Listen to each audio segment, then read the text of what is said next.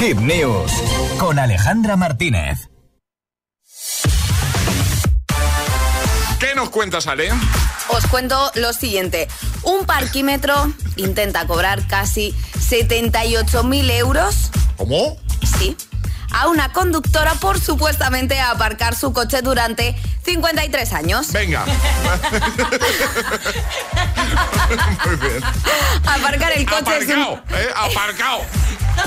pero por mucho tiempo.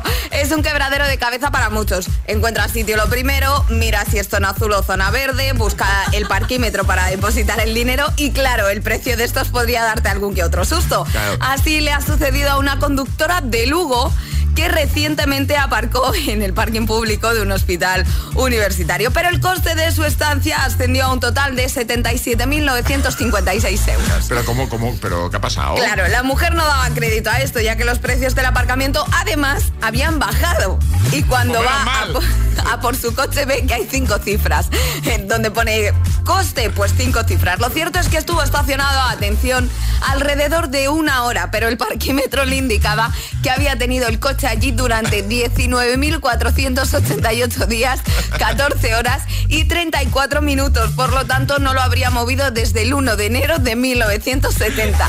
O lo que es lo mismo, Qué muy top esta noticia. ¿eh? más de 53 años, lo cual es imposible porque el aparcamiento del centro médico además dicen que se inauguró en 2011. Esto, sea, vamos, que no, es que, no es puede que no ser. podía. Afortunadamente De hecho todo... estaban, perdona, de hecho estaban los dinosaurios y el coche. Efecti- Aparcado. Efectivamente.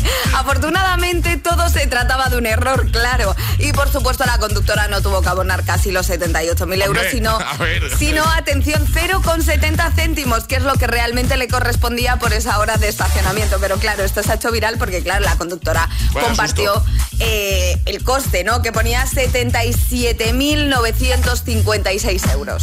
Lo dejamos en la web en hitfm.es.